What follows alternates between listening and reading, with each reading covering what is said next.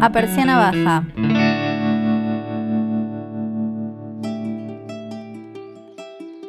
Hola, bienvenidos a Persiana Baja, un podcast de moda nacional. Mi nombre es Paula Castro. Yo soy Lucía Staropoli. Y yo soy Julieta Mil.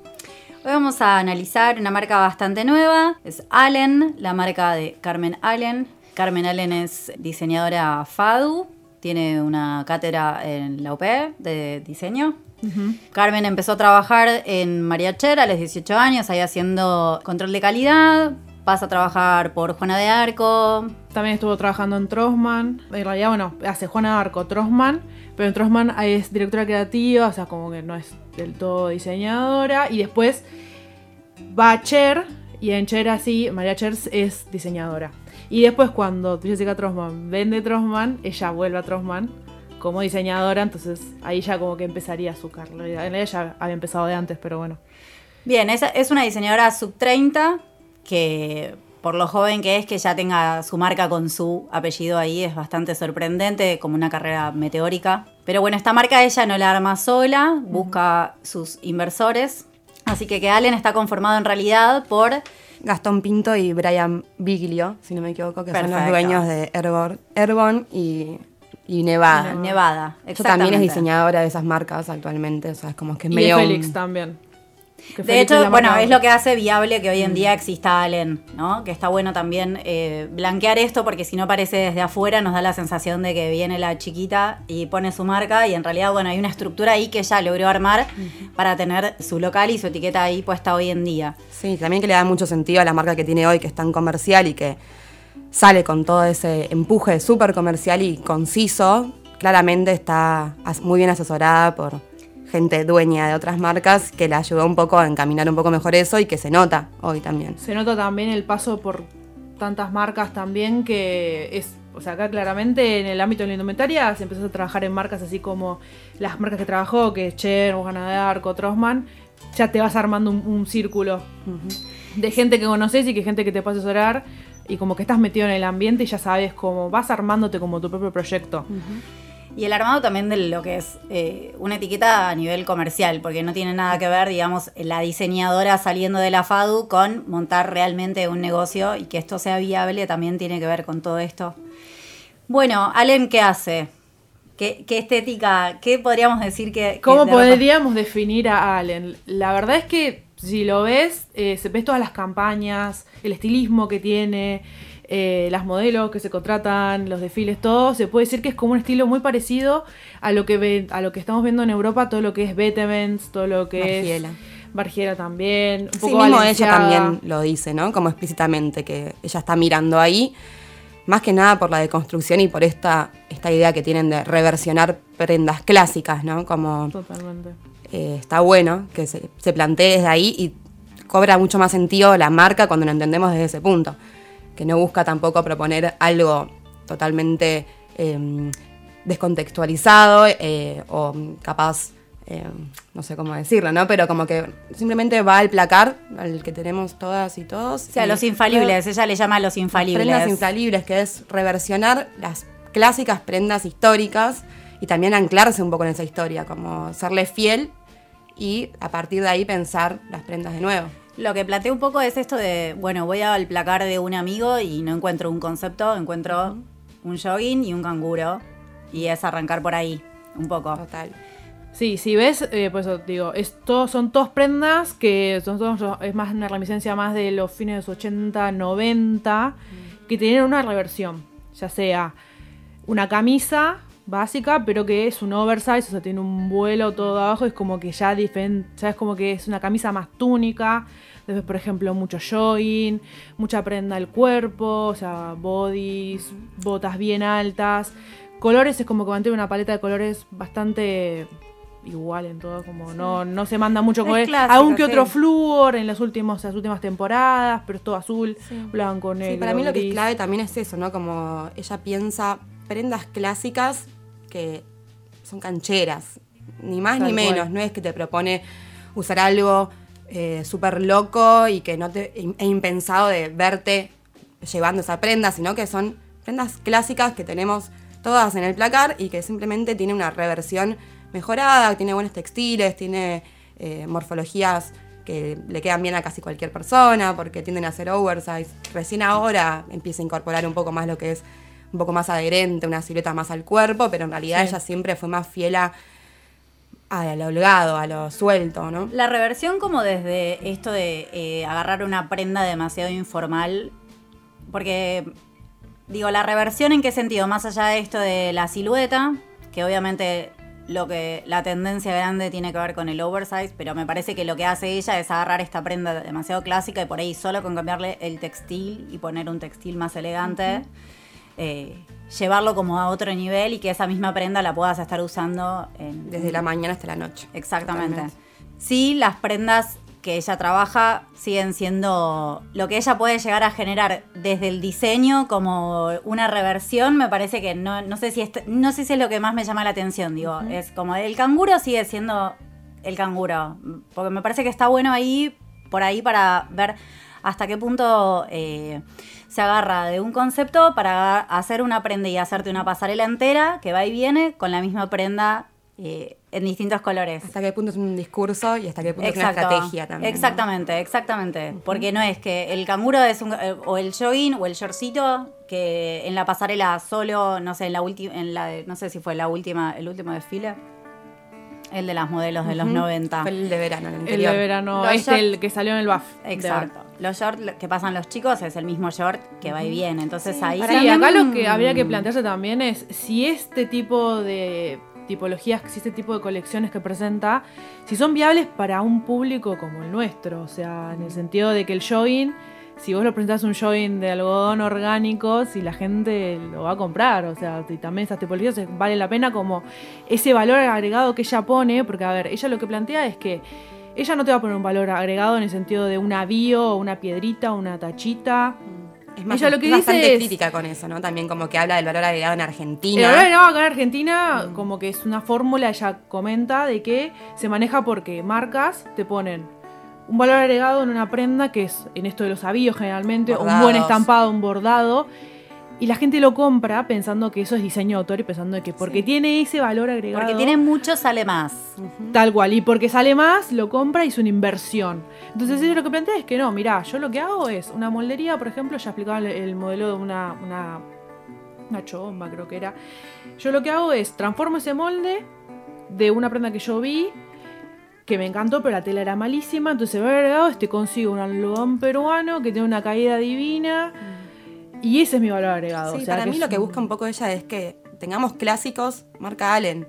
Totalmente, totalmente. Poder también como apuntarle a un nicho que consume diseño, que no vaya un Zara a comprarse sus clásicos, sino que tenga una prendita Allen que es tan clásica como la de Zara y seguramente en calidad también sea bastante parecido porque es eso, son algodones, son cueros, son eh, lanas, pero que al fin y al cabo es más una cuestión marketinera de llevar tu clásico Allen y, no otro, no mucho más. Para mí es como que también se agarra un poco, ¿no? Esto de lo que hablamos siempre, ¿no? En las, en las entrevistas es muy fácil hablar de tu concepto y de dónde salís, pero después atrás también te das cuenta que eso caduca un poco, porque mm, que tu concepto sea cada colección, reversionar prendas clásicas, es medio acotado.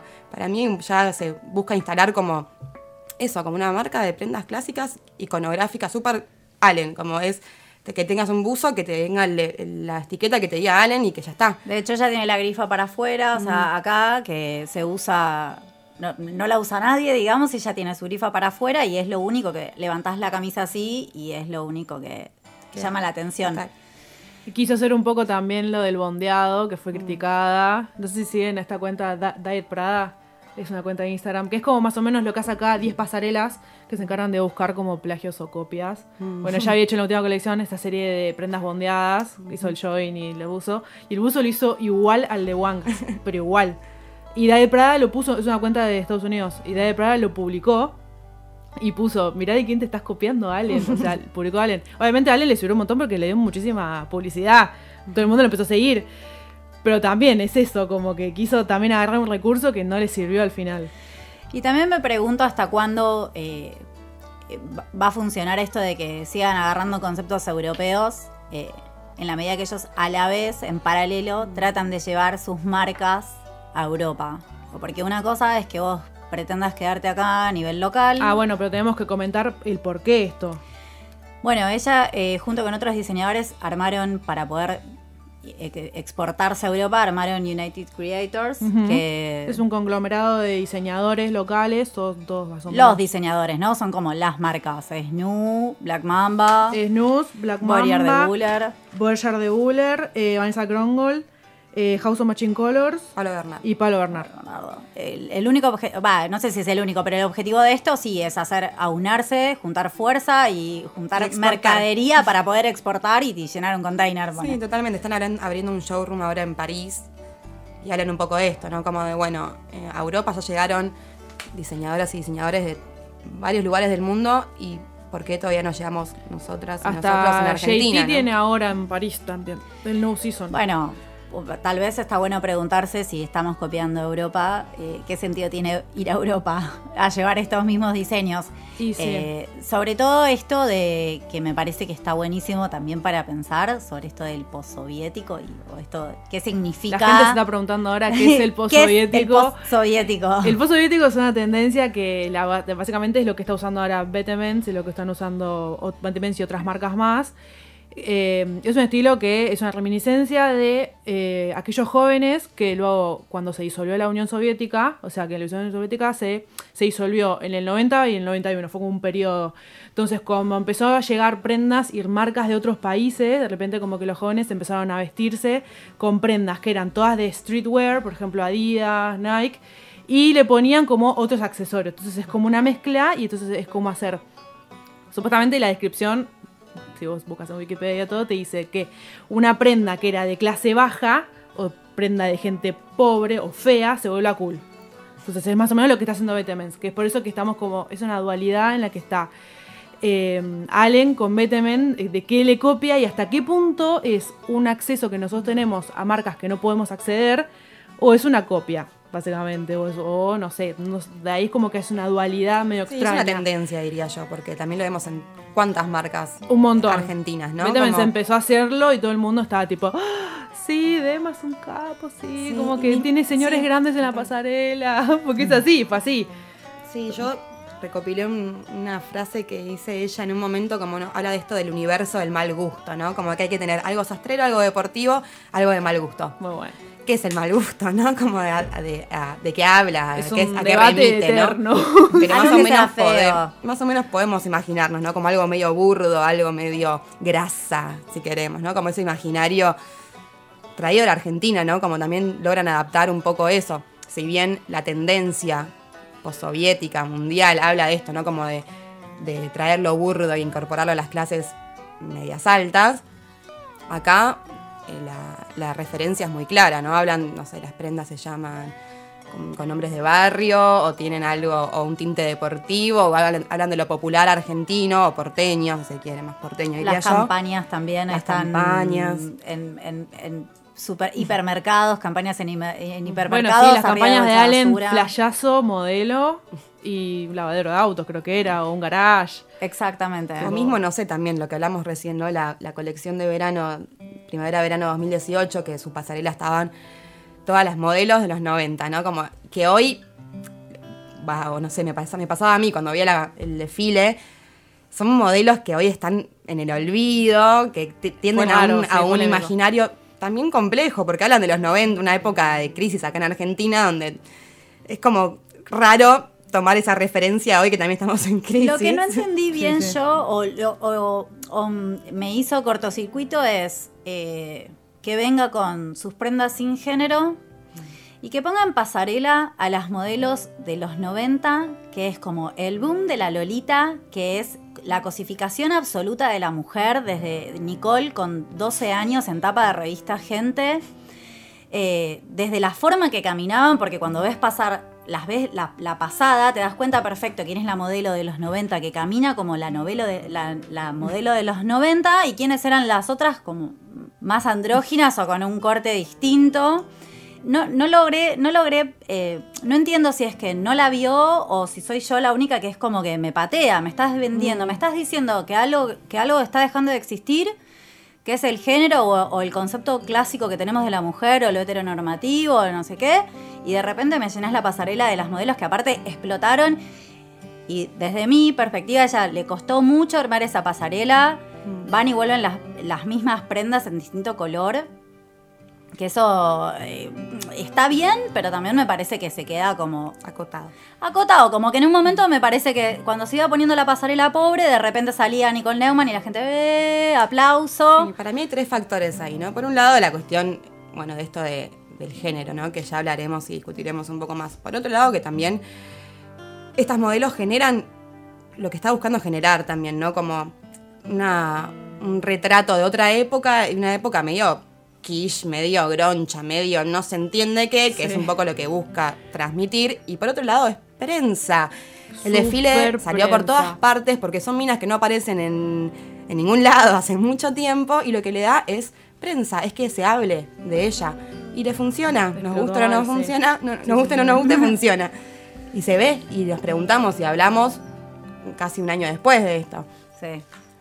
A mí me patea, me pateó y, y María Vázquez con, con sus abdominales impecables, que la aplaudo profundamente, pero digamos que son todas un, un- un- son una camada de mujeres que hoy se habla de ellas por si se divorciaron o no y si sus hijos son o, o no son homosexuales, básicamente es como la conversación sobre ellas es eso.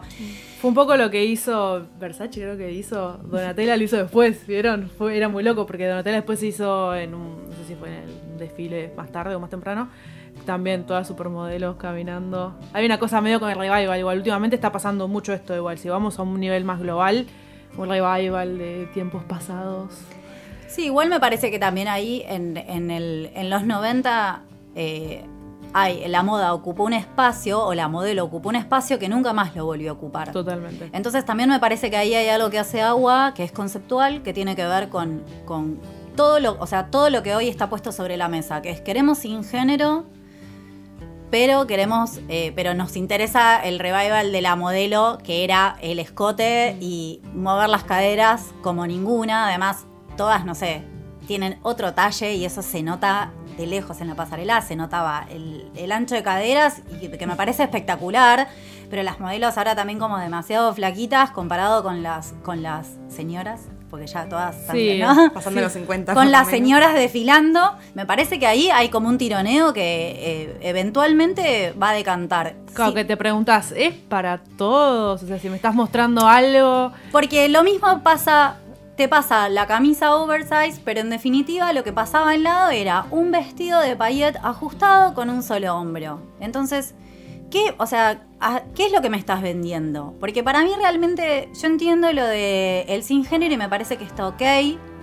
No me parece que las prendas, que uno pueda definir eh, si es o no sin género. Me parece que eso es una apropiación que siempre va a ser del usuario. Que me parece un poco soberbio desde el diseñador creer que vos estás diseñando para, para determinado tipo de... Por más que vos te apuntes un target, me parece que después la persona se apropia de la prenda, la transforma como necesita, la combina con lo que quiere.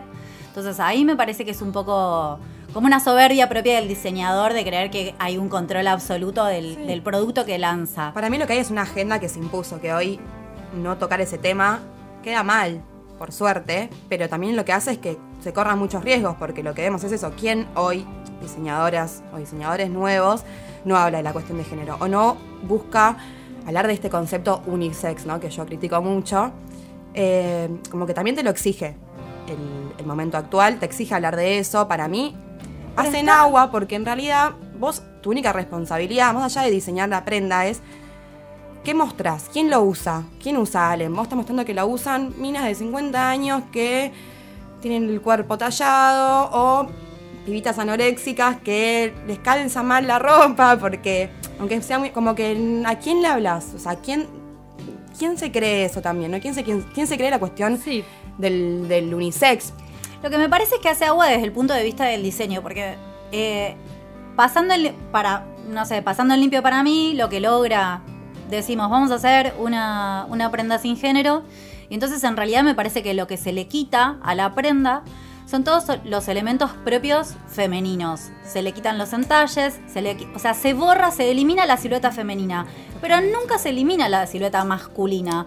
Entonces no es sin género, sino es decir, ¿sabes qué? Nos vamos a vestir como se ve con ropa de varón, que está ok, que está buenísimo, pero eso lo hacen las mamis en Nordelta con el, el boyfriend jean desde siempre y no me parece que sea mágico, ni que sea una revelación, ni que sea algo que eh, novedoso, ni que esté bien resuelto. Porque cuando vos te vas a probar una, no sé, fui a You Creators, me pruebo una camisa, es oversize, buenísimo. Me pasa que para mí el oversize diseñado puede ser una diferencia en las proporciones con un interés de acentuar algo, pero nunca puede ser me queda grande la camisa. Que eso no quiere decir que el hombro no esté colocado donde tiene que estar colocado, puede estar perfectamente caído. Pero lo que me pasa es, si yo me pruebo la camisa y el hombro que va caído está ok, pero la camisa me queda grande, o sea, la manga es inentendible, te llega por un lugar que es como que no entiendo qué voy a hacer con toda esta tela, me parece que eh, hace agua y no, no, o sea, hace agua desde el oversize y hace agua desde esto del sin género. No entiendo qué es la prenda sin género. Y el catsuit que desfilan las chicas, estoy segura que sí tiene género. Y que el pibe que se lo quiera poner, se lo va a poner. Sí. O sea que no hace que. Porque esta es grande, entonces es más, es corta. Entonces estoy segura que un hombre, como es ancha la camisa, pero al pibe que le va bien, es corta y no le gusta. Porque no sé si van a venir los hombres que muestren el pupo, ¿entendés? Como... Sí, totalmente. Para mí la gran mentira de- del concepto unisex, primero que ni hablar que habla de, de sexos, ¿no? Que no, no nos vestimos por sexo, nos vestimos por género, unifica, tiende a unificar. Y aparte, históricamente, el unisex unificó masculinizando a la mujer, que es lo que decís hoy. Y hoy no puede seguir pasando eso, no podemos seguir siendo tan ingenuos, haciendo, hacernos las boludas solamente porque queda bien decir que vendemos prendas unisex, cuando claramente lo que hacemos es masculinizar a la mujer, porque vos lo ves en el desfile, los chabones están vestidos iguales que siempre, son chabones con ropa de chabón y las minas son minas con ropa de chabón, entonces, ¿de qué hablamos? Tenemos que ser un poco más cuidadosas para mí cuando usamos términos así, cuando tenemos la responsabilidad de diseñar prendas que se van a usar, estamos, cre- estamos creando significado, estamos creando unas construcciones. Si decimos que es unisex, no pongamos una mina con una camisa que le queda enorme, porque. Y un le chabón que le queda igual. Al pibe también le queda grande y a la chica le pones tacos, la camisa- estiletos para bancar que es mujer. Como, Tal cual. O sea, no, no, Sí, no. bueno, y calzado es todo de mujer lo que hay. No hay calzado de hombre. Está bien, pero en pasarela, en eso. pasarela los chicos pasan con zapatos de varón, claramente. Sí, sí. Y agarrarse también de las prendas que históricamente fueron para ambos géneros por igual, como por ejemplo el jogging o el canguro, que históricamente fueron así. Y agarrarte de esas como para sostener un concepto muy fuerte también me parece medio chato. Es, mirá, el jogging desde los 80, que usamos el mismo jogging varones y mujeres, no estamos eh, ofreciendo nada nuevo bajo el sol, digamos. Es exactamente lo mismo. Me queda esta sensación ahí de que no deja de ser como un problema. O sea, conceptualmente me parece que la intención está buena. Es furor, no, no termino de entender bien por qué los diseñadores eh, jóvenes lo único que quieren hacer es ropa sin género. Como es, pareciera que es como lo que hay, viste, es como lo que hay que hacer. Y no puedo entender por qué nadie tiene una idea en donde simplemente eh, haces una prenda que funcione sin necesidad de hacer que la mujer esté vestida como un varón. Porque en el fondo lo que pasa es eso. Y eso me parece que es algo que las mujeres que quisieron vestirse como varones lo hicieron y lo hicieron siempre. Digo, Coco Chanel para el caso se vistió con ropa de varón y lo hizo siempre, lo hizo mil veces mejor, digamos, que cualquier truco raro que se quiera hacer ahora de una prenda que no le termina cayendo bien a nadie. Sí, para mí también es como dos caras de la misma moneda, ¿no? Porque también, ¿por qué pega tanto Allen? ¿Por qué vende tanto? ¿Por qué es tan conocida, habiendo surgido hace tan poco tiempo?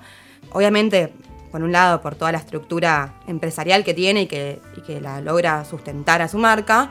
Por otra parte, porque la gente también exige muy poco con respecto a eso, porque eh, la marca estéticamente le gusta a un montón de gente porque, bueno, habla de cosas contemporáneas, habla de una estética que sienta bien hoy a la juventud, a quien consume diseño. Y por otro lado, porque nos dicen que es unisex y nos conformamos con eso. Y no, no, no cuestionamos nada más allá.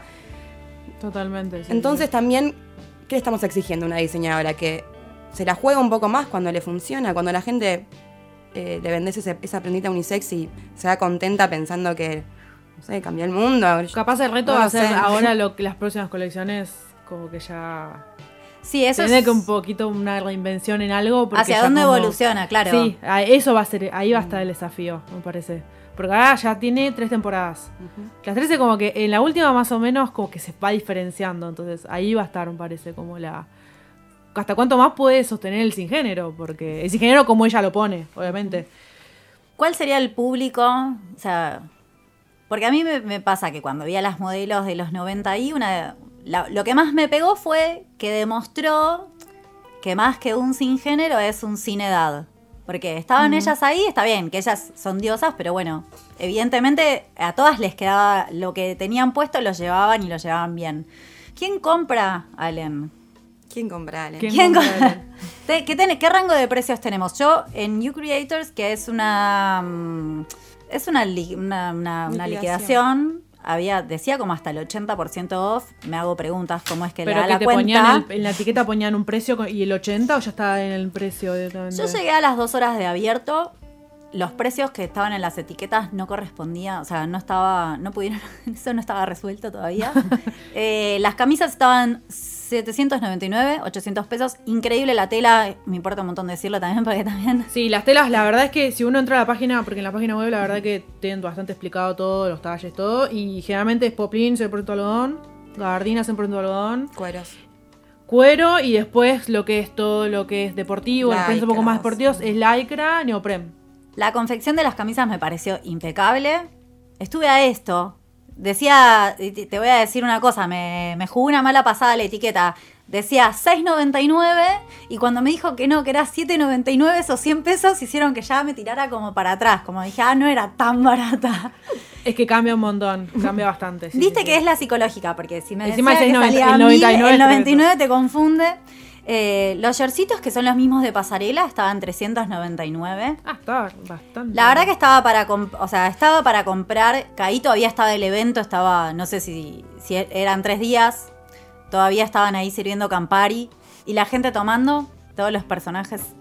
Ahí yo, Bueno. Tops, sí. Sí, aparte ya, ya es el público que ya lo conocemos, el que asiste a todos los eventos, que es el público, son todos los mismos de siempre. Mucho, mucho look. Yo fui con mi Muy- hija, imagínate. Muy autorreferencial todo. Para mí es como una batalla de egos que es muy divertida de ver. Sí, sí. Para mí, como es por un lado eso, ¿no? Yo me pregunto realmente quién, quién compra Allen, quién consume Allen. Porque Allen, si bien en un desfile te muestra a gente de diferentes edades, si querés, o en uno por lo menos lo hizo, estéticamente le habla a los jóvenes, a las pibas, a los pibes. Y sus influencers son los pibitos de- del indie y son los que están en Instagram. y Totalmente. entonces es lo mismo, como que buenísimo, pero hagámonos cargo de a quién le estamos apuntando. No, no vendamos una mentira de, bueno, también lo pueden usar las madres cool y qué sé yo, porque lo dudo un poco.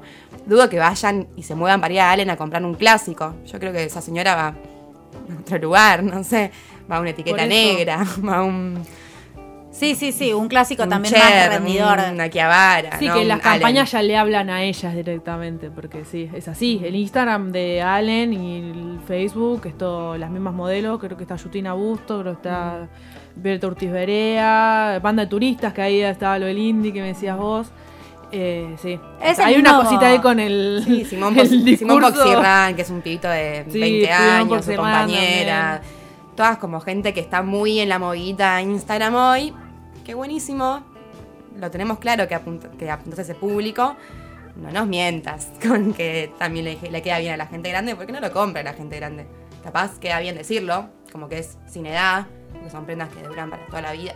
Que duran para toda la vida, seguro, porque son buena calidad.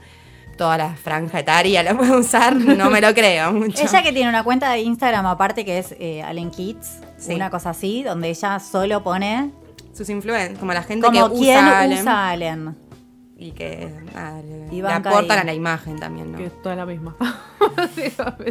Bien, ¿qué podríamos decir? ¿Podemos decir, sabemos qué, dónde, cómo y en qué condiciones confecciona? Podemos decir que hay un taller. De hecho, ella siempre sube en el. Hay un taller del- que no tiene niños. Hay un taller que supuestamente es un taller decente, digamos. Habilitado. No, porque yo lo que, lo que había contado antes es que mm, yo la sigo a Carmen en Facebook, no en Instagram porque no acepta casi nadie en su propio Instagram. Y bueno, ella sube siempre conversaciones de chat que tiene con la señora del taller. Como que siempre le, le- le mete excusas de que no tienen luz, le ponen Carmen, hoy no tenemos luz, y como que siempre se queja de la situación de los talleres del, del país y más los que no ella tiene luz tu taller, un poquito más. como que le pone Dale un poquito más. Claro, como que siempre pone, hola Carmencita, no tenemos luz y como que no vamos a poder coser, entonces como que ella siempre se queja, pero es bastante... Bueno, me parece que está en bueno eh, entendiendo también que hay una movida sobre eh, el Fashion Revolution o quién hace tu ropa Sí. y demás. Me parece que está bueno señalar quiénes son todas las marcas que no se están alineando, así como todas las marcas que dicen, sí, mi ropa es vegana, como, o sí, mi ropa es sin género. Me parece que está buenísimo también subrayar quiénes son todas las marcas que pudiendo eh, construir una industria más limpia, eligen subirse como a la movida de siempre, que es, seguimos sin saber quién confecciona, en qué taller, las etiquetas siguen sin decir de dónde salió esta prenda. Y de no blanquear eso también, como si fuese eh, que la ropa sale de, de la nada, que me parece que también estaría buenísimo porque construye en el imaginario popular, si vos nada más me mostrás la ropa colgada, a mí se me ocurre que una remera es así de fácil. Y es muy difícil que un consumidor pueda entender cuál es el proceso real que hace una camisa, por ejemplo, para llegar a estar colgada en la percha. Y siempre se muestra toda la parte más linda y escondemos la parte más fea en lugar de esforzarnos porque la parte que ahora es más fea sea también digna de ser mostrada. Porque si ellos tuviesen, no sé, cualquier marca europea que tiene su atelier, voy a decir Zack Posen porque es el como el que está todo el tiempo mostrando fotos de su atelier.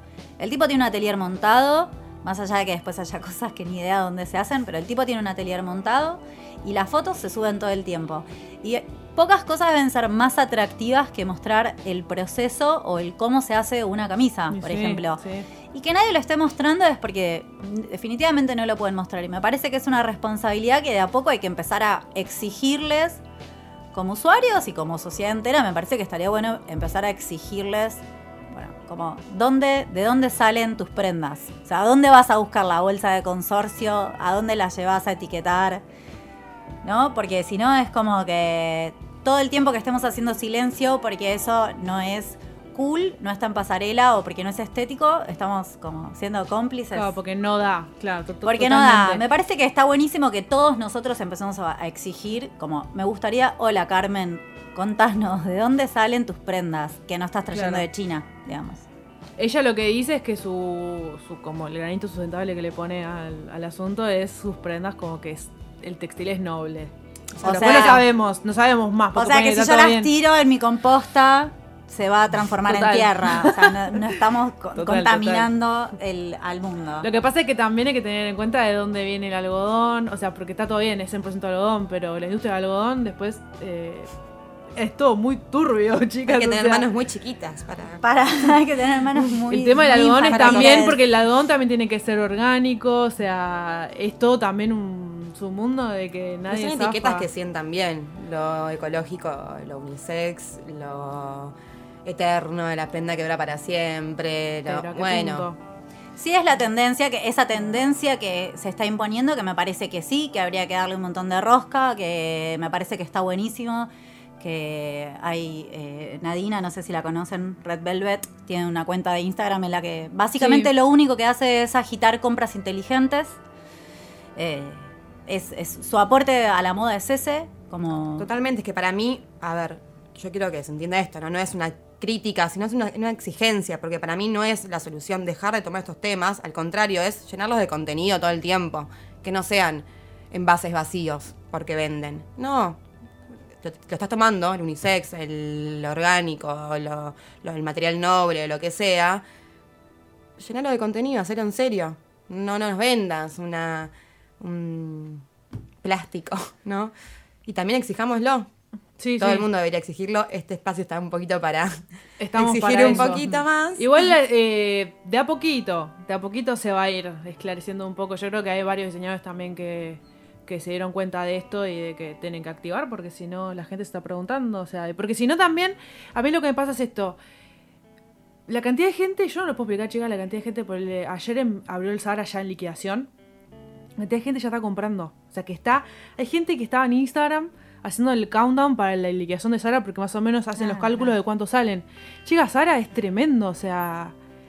Y Zara es el fast fashion y es todo lo malo. Y por eso están los precios que están y por eso hacen esa, esa liquidación. Sí, pero la confección nacional no. O sea, la confección eso, nacional no voy- llega a lo que es Sara. No, habla, afuera, en otro país del mundo, Sara tendrá el lugar que tiene y será de la calidad que tiene.